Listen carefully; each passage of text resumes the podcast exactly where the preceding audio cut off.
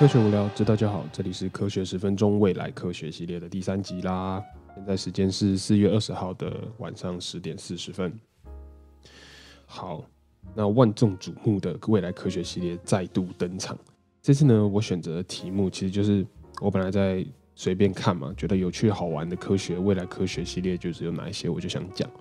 或者是哪些想让我继续研究下去的新闻，结果发现就是超难找到适合的题目，就是因为很多题目就是的确很很 catch your eyes，就是很吸引你的眼球，可是实际上你想了想，或者是你点进去看了之后，发现好像能讲的地方就不多。举例来说的话，电动车这个主题，就是我看到很多很多在讲电动车的。那虽然说电动车就是 Tesla 这个市场，我们现在知道非常火红嘛。然后像是就是我刚刚讲的 Tesla、Four 系列都开始在慢慢制造，就这个全电动车或者是自动驾驶的电动车，所以好像就没有很符合就是我们未来科学这个主题，就是要讲未来很有发展性或者是很开创性的一个东西。它比较像是就是已经大家都知道了这个电动车嘛。那未来科学系列其实就是想提供给大家一些从来没有想过的 idea 或者超特别的一些科学科技类主题。好，于是我就找找找找找，然后我们今天就找到了一个，不是我们今天啦，就我就找到了一个非常有趣的主题，让今天就是可以来讲。那大家看到 title 可能就是会知道 living robot，那但是大家可能觉得 living robot 就是会动的机器人，或者是呃很像人的机器人啊这种东西啊，不就有什么特别的？其实这个 living robot 跟你想象的不太一样，就让我来跟你说什么样是是这是什么特别的 living robot。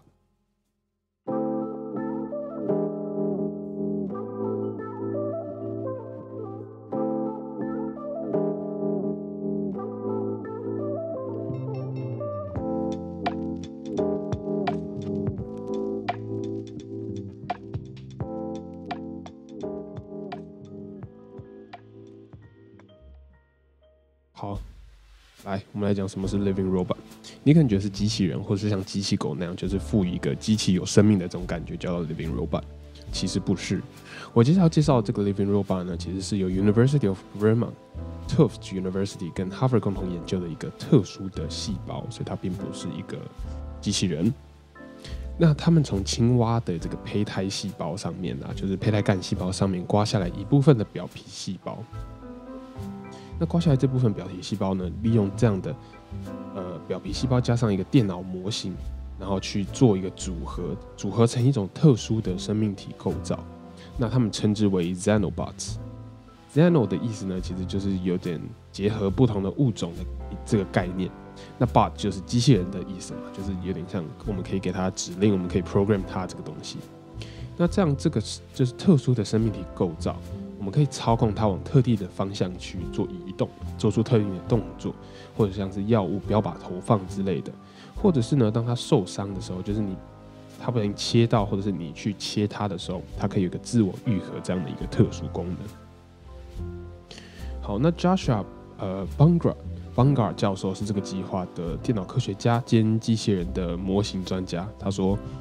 这是一个全新的然后活着的机器。你不能把它看作是一般的机器人哦，然后你也不能说它是我们一般所知道的动物或者是细胞，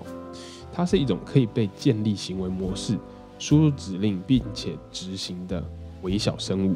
然后它最简单就是最直接的，就是可以拿来应用在生活中，就像是呃排除或者是侦测一些有害的放射性物质。那那些污染区域可能人就不好进去，那你可以就是呃。投放这样子的一个 xenobots 去做一个侦测的动作，然后去个回报。那也可以，你把它丢到海洋中去控制它们。那现在海洋污染很多都是塑胶嘛，就是那种塑胶微粒啦，或者是什么原油污染。那他们也可以就是作为一个污染管控或者污染处理的一个呃一个机器人。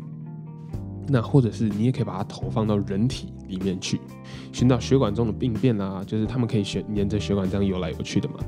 然后就是遇到病变或者是阻塞的时候，它可以投放出它的药物，或者是可以让医生更知道的，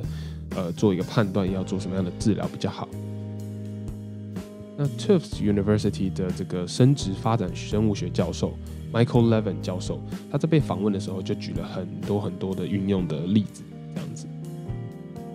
人们呢，或是科学家，就是已经尝试去操控生物有蛮久一段的时间了。像是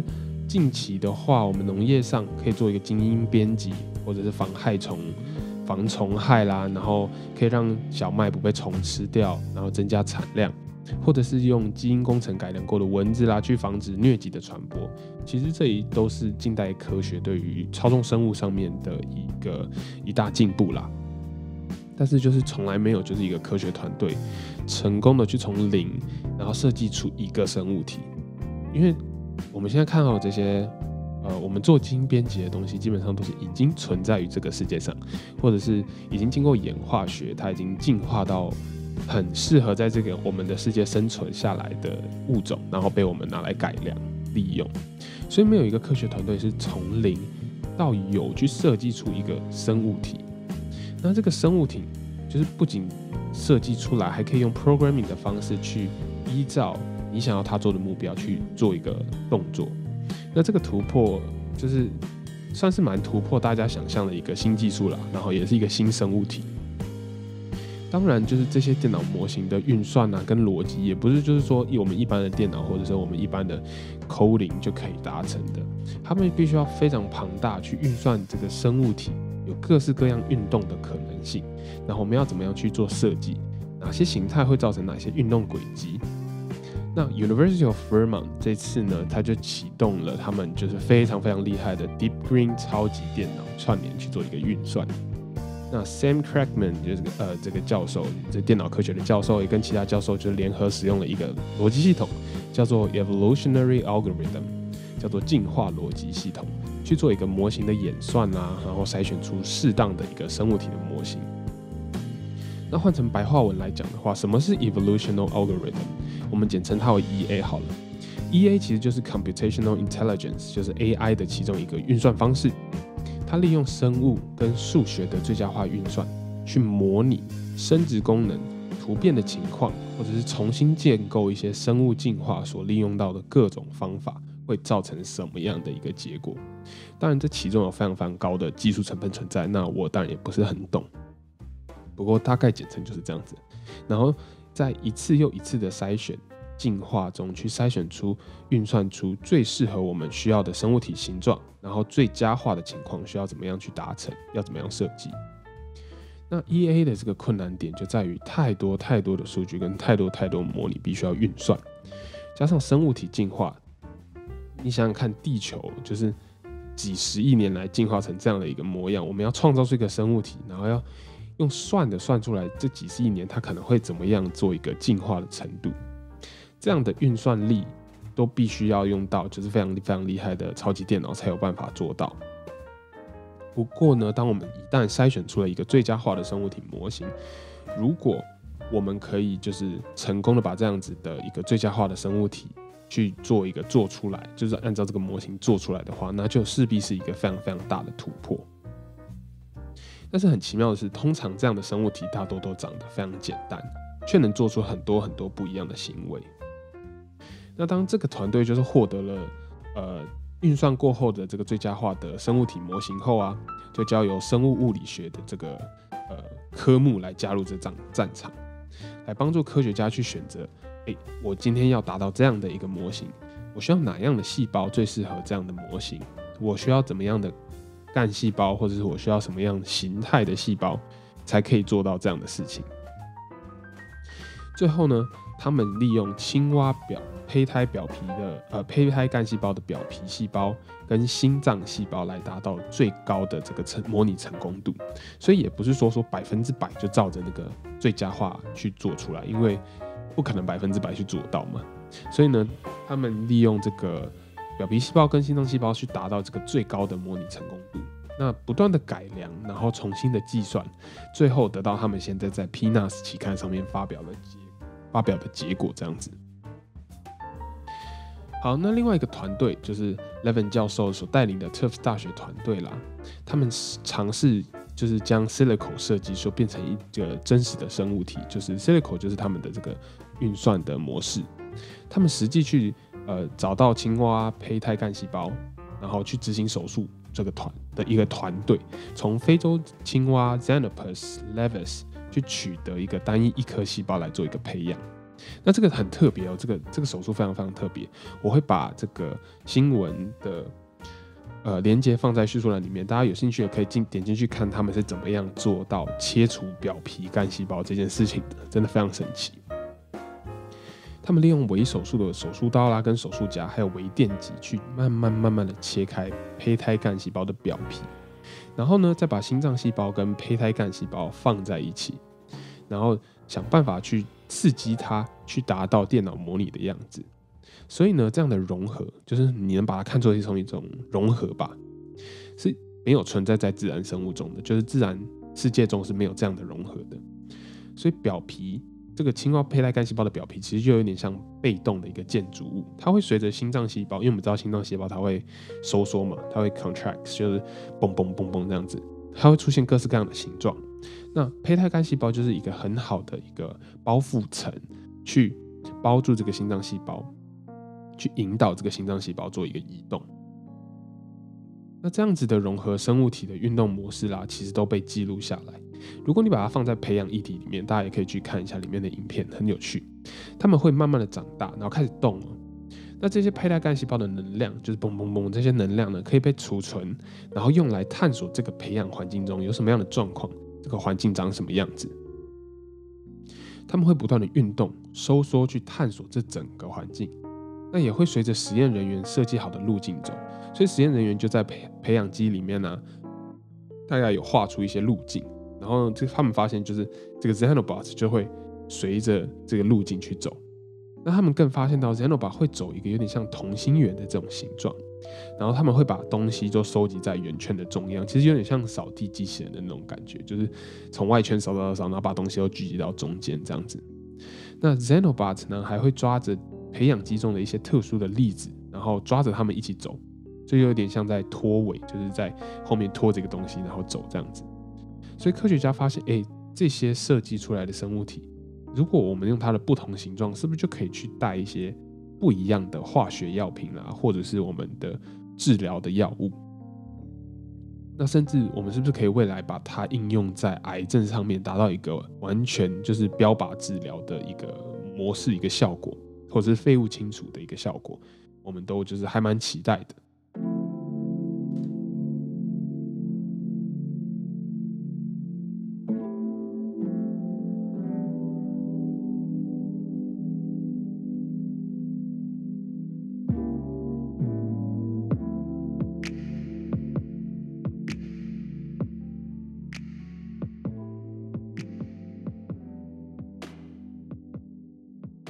嗯，那现在很多科技产物啊，其实都是利用钢铁、塑胶、水泥所建构而成，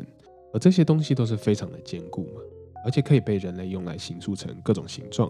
或者是做成各种我们需要的生活必需品。不过，同时在做就是形塑的这些过程中排所排出的废弃物啦，还有废水，都在一直对这个环境、一直对这个地球还有人类造成很多负面的影响。海洋中充斥着各式各样的污染、毒物，还有人造的废物，这些都没有说很，就是短时间可以被大自然吸收分解掉。相对的来说呢，UVM 设计出来这个团队设计出来这个生物体 Xenobot，它既脆弱，它也不坚固，甚至很容易自己就会分解掉了。但是我们拉长时间线来看，生命体的这个出现、这个进化，总共经历过了四十五亿年。生物体一旦停止工作啦，就是像是我们嘛，一旦停止工作，身体的机能就 shut down 死亡，分解到大自然中，其实并不会对大自然产生什么有害或者是毒害的影响。UVN 的 Bungar 教授提出这样的看法，他说这些造出来的 Xenobots 其实就很像，就是模拟这个进化出来的生物体，它停止工作之后是没有任何污染。而且非常非常容易被生物分解。七天之后呢，当他们的任务工作完成之后，他们就会自己分解，变成我们每天都在脱落的，有点像皮肤细胞这样子，就是死细胞了。那你现在在用的手机啦，跟电脑其实都是非常非常非常强大的这个科技工具。那你试试看，你可不可以把你的电脑直接折成两半，或者是把你的手机切成两半？其实是蛮困难的一件事情。但是对于 Zenoba 来说的话，它是非常非常容易哦。你不仅容易切成两半，你把它切成两半，它还会自己把自己缝起来，自己修复自己受损的部位。所以你想想看，说你如果今天 iPhone 掉到地板上，然后刚好没有保护贴，然后是不是就会缺角啦，或者是刮痕啊，甚至呃，荧幕就裂掉了嘛？可是如果是 Zenoba 的话，这个破掉的玻璃，它可以自己从碎掉的变呃这个状况变成完好无缺的样子。这个就是 Zenobar，虽然很脆弱，但是比电脑跟手机还要厉害的地方。它真的不是算是一般的这个机器人或者是生命体。那大家听到这边或许觉得，哎，这个生物体 Zenobar，哎，真的还蛮特别，还蛮酷炫的。或者是想说，哎，为什么没有赶快把它用到人体身上？其实这就是接下来要跟大家讨论的这个困难的地方。除了我们之前讲到，就是你要做出、要设计出来一个这样的生物体。你需要非常大的一个运算率，然后甚至要就是动用到超级电脑来设计之外，还有很多很多问题要解决。好，那我们一个一个来看。第一个呢，如何去设计软体，利用这个软体的逻辑设计去来决定什么样的形状啦、什么样的功能存在这个生物体上会是最好的。那简单来说呢，要怎么样才知道，这个形状的 Zenoba 比那个形状的还要好？怎么样去设计出这个筛选模式？即便我们有这么强的一个工具软体去达到呃模拟的这个要求，可是筛选的条件还是必须要人去做一个筛选的这个设定这样的条件嘛？那要怎么样设设计出这样的筛选模式？所以这样子的一整个 process 一整个设计的模式成功了之后，对于连接生物学跟 computer science 电脑科学，其实是一个非常大的难难的难题。但是做出来也是非常非常大的一个突破。那基因体我们之前有介绍过，就是成千上万的一些基因密码啦，在细胞中扮演着完全不一样的角色。有的会转移出蛋白，有的会制造出免疫反应，那有的会突变出癌细胞，或者是就是就死了，细胞凋亡这样子。所以 transformative applications 如何转译这些基本的分子生生物学知识，这些理论。然后要应用到电脑科学上面去设计出一个生物体，这也是一个非常非常复杂的条件。那第三个，不同的细胞形态都有不同的功能，哪样子是真正我们想要的？其实光是分析这个生化的路径啊，或者生物形状的功能就已经非常非常复杂了，更何况每种细胞都还还有它们特殊的地方。所以要怎么样决定是用胚胎干细胞的表皮细胞，还是胚胎干细胞的其他细胞？那要怎么样是用心脏细胞，不是用肺脏细胞？所以呢，利用 DNA specify hardware，虽然可以成功预测哪些 DNA 出现会出现哪样的功能，不过像这次就是创造出全新的这个 Xenobar 生物体，还有很多很多就是需要优化、需要加强、需要研究的地方。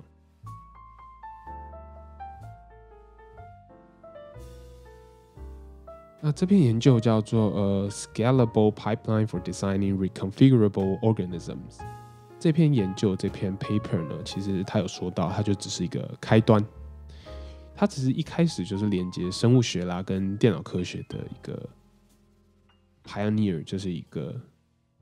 先先锋啦这样子。什么东西是决定了细胞间合作？那 Levin 教授有对这个问题就是回想到，他说。如果我们注意去想这个 xenobots，它这个细胞存在的是青蛙的 DNA，心脏的 DNA，那它是青蛙吗？还是它是心脏吗？经过这样的设计模型啦修改，我们还能说它是青蛙细胞吗？还是我们要必须给它一个新的模型？因为它能做到的事情一定比我们所想到就是单单是青蛙细胞或者是单单是心脏细胞要多得多。所以这个细胞呢，代表的是一个新的生物学的开端，它不再只是限制在我们固定 DNA 所给细胞的这个固定的形态，而是可以不断的变化，经过我们就是给它的资讯去做一个储存，去做一个运算，然后它去呈现不一样的状态的一个生物体。那我这我会把就是这个连接啊，或者跟小动画的呃。呃，就是他在 Xenobar 其实有做出一点一连串的小动画，比对就是在电脑上模拟出来的状态啦，跟在现实状态 Xenobar 长什么样子，有没有什么区别？那我都会把它放在这个连接叙述栏里面，大家都可以点进去看。